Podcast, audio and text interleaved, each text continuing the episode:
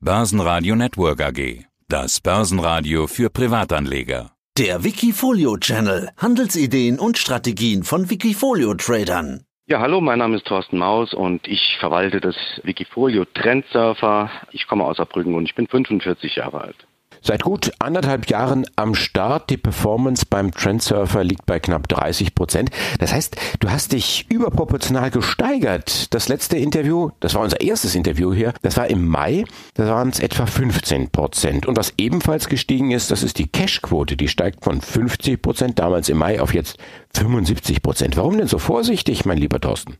Gut, das hat natürlich mehrere Gründe. Also dieses Wikifolio Trendserver, das verfolgt den Ansatz, relativ wenig Drawdown zu haben, eine relativ sichere Anlage darzustellen. Also ich bin der Meinung, es gibt sehr viele äh, risikoorientierte Wikifolios und ich möchte mich mit dem Trendsurfer Wikifolio da etwas abheben und möchte eine sichere Variante fahren. Also mein Ziel ist es immer, wenn an den Märkten starke Drawdowns stattfinden und durch das marktphasenorientierte Trendfolgemodell sieht man das relativ früh dass man sich dann absichert und eben, dass der Drawdown dann halt in diesem Wikifolio eben nicht so stark ist wie am Markt. Und wenn es nach oben geht, dass man dann natürlich wieder sagt, okay, man baut auf und äh, versucht diesen Trend dann wieder mitzunehmen. Also das ist so das Anlageziel. Das heißt, theoretisch hättest du jetzt gar keine Zeit mit uns zu sprechen, weil du in dieser Marktphase, wo sich jetzt alles auf einmal nach oben bewegt, Wahl in den USA und Impfstoff, du kommst kaum hinterher.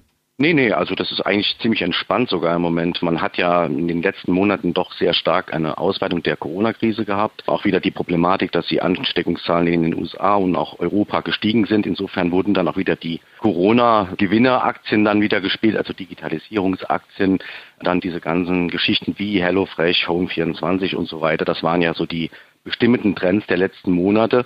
Und jetzt hat man natürlich durch diesen Impfstoffkandidaten zumindest mal ja, einen Ausblick an der Börse in Richtung einer Normalisierung. Ob das so kommt, also da bin ich noch sehr skeptisch. Da gibt es sehr viele Unsicherheitsfaktoren bei dem ganzen Thema.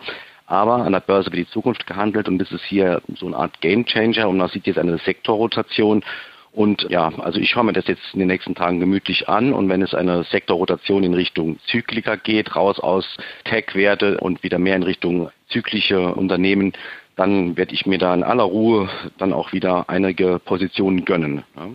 Erstmal nicht gegönnt, sondern verkauft hast du die Putz zuletzt, die Putz auf den DAX. Wie war dein Timing? Also es war gar nicht schlecht. Also das marktphasenorientierte Folgesystem hatte im Prinzip so bei 13.000 ein Verkaufssignal generiert und unter 12.000 wurde dann im Prinzip gestaffelt das Ganze dann auch wieder eingedeckt. Insofern, ja, ich sag mal so, es hat am Markt ein Rücksetzer um mehr als 10 Prozent stattgefunden.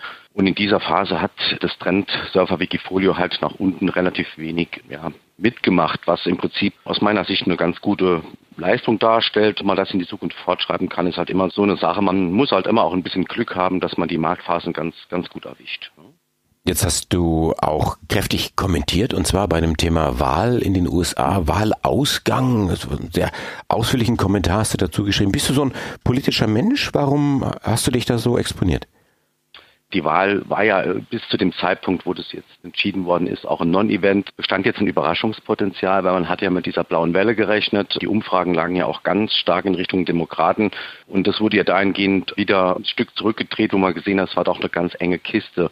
Also mich interessiert es immer nur, wenn es irgendwie auch einen Einfluss auf die Märkte hat. Und ich muss ja rauslesen, was beschäftigt jetzt die Investoren, ja. Und was beschäftigt die Rohstoffmärkte und die Aktienmärkte. Und das ist halt einfach, das ist wichtig zu verstehen, dass man in unterschiedlichen Welten unterwegs ist und nicht einfach nur auf ein Einzelunternehmen und die Bewertung eines Unternehmens schaut. Aber dann schauen wir doch mal auf dein Depot, schauen wir da mal rein. Das ist ja relativ überschaubar. Wir hatten ja eingangs festgestellt, 75 Prozent Cashquote, mhm. sind ein paar Aktien drin. Eine hier mit der Max 21. Max 21 ist ja eigentlich sehr gut vernetzt. Digitalisierung, IT-Sicherheit, Kommunikation. Aber die Performance, da kannst du nicht zufrieden sein. Warum kommt das Unternehmen in der Corona-Krise nicht voran? Also wo die Zooms und Teamviewer dieser Welt Höchstkurse generieren, fast täglich die Max 21, die geht rückwärts. Die MAX 21 ist im Prinzip eine, eine Sonderstory, die an der Stelle relativ gering gewichtet ist, weil es ein sehr umsatzschwaches Papier ist. Die Tochterfirma der MAX, das ist diese Binect, da geht es um die Digitalisierung des Posteingangs. Die letzten Zahlen waren sehr gut. Kann davon ausgehen, dass es im Prinzip, wenn jetzt die Kapitalerhöhung im Januar, Februar stattfindet, dass dann noch erst ein bisschen Schwung in die ganze Geschichte reinkommt und dass das Unternehmen auch ein bisschen entdeckt wird. Also das ist ein Unternehmen, das hat einen sehr großen Spread. Da redet man über 40 Cent zu 50 Cent, wird die teilweise getaxt. Da kann man nicht wirklich von einem Kursrückgang sprechen. Es ist ganz normal, dass das Interesse im aktuellen Marktumfeld bei der MAX 21 sehr gering ist. Und da gucken wir uns den dicken Fisch in deinem Depot an mit einer Gewichtung von 8% derzeit.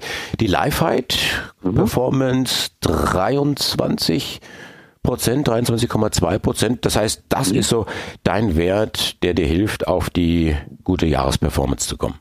Ja, die ist jetzt ganz gut gelaufen. Also die, die Lifehide ist ein Unternehmen, aus meiner Sicht ein sehr gutes neues Management hat und dieses Unternehmen ist jetzt sehr gut aufgestellt, versucht die, die Reichweite des Unternehmens durch Ziel des Marketing zu erhöhen und da ist ein sehr schönes Potenzial vorhanden, zumal das es ein Unternehmen ist, was in der Covid-19-Krise die Prognosen erhöht hat. Ja, das ist immer ein sehr gutes Zeichen. Ne? Wenn man solche relative Stärke kauft, kann man sich einig, einigermaßen sicher sein, dass das Unternehmen dann auch in einem etwas stärkeren Marktumfeld, was sich für die nächsten Monate erwartet, auch ganz gut laufen wird. Ne? Du sagtest, die Börse handelt die Zukunft. Das wissen wir natürlich alle. Was äh, handelt äh, Thorsten Maus in Zukunft? Was sind die Trends der Stunde?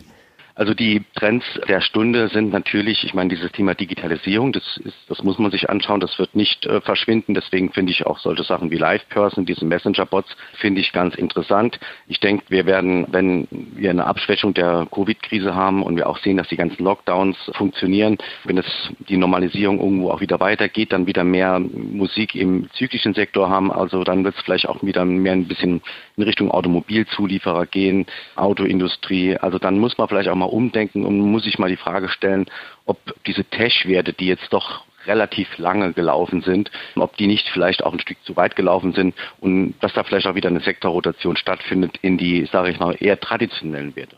Jetzt hast du so dein Universum skizziert, was du dir die nächsten Tage anschauen wirst. Was muss jetzt passieren, dass diese Aktien aus diesem Universum dann tatsächlich vom Trendsurfer geritten werden?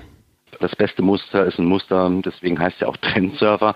Also es ist immer am allerbesten, wenn eine Aktie mit großem Volumen nach oben ausbricht und wenn die Peer Group, das heißt also das Konkurrenzunternehmen auch positiv mitlaufen mit dem ganzen Trend und wenn auch die ganze Branche irgendwo, wenn da Geld reinfließt. Das ist immer das, das Optimale und man muss auch vom Gesamtmarkt die Signale bekommen. Also deswegen, ich hatte die ganze Zeit relative Schwäche beim Gesamtmarkt, auch wegen der Covid-Krise und deswegen war auch die Gewichtung im Wikifolio sehr gering.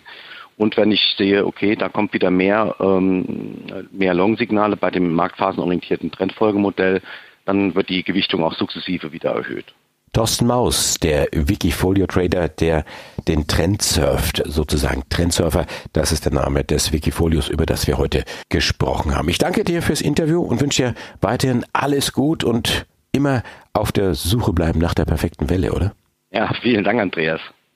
Wikifolio.com die Top-Trader-Strategie. Börsenradio Network AG. Das Börsenradio Nummer 1.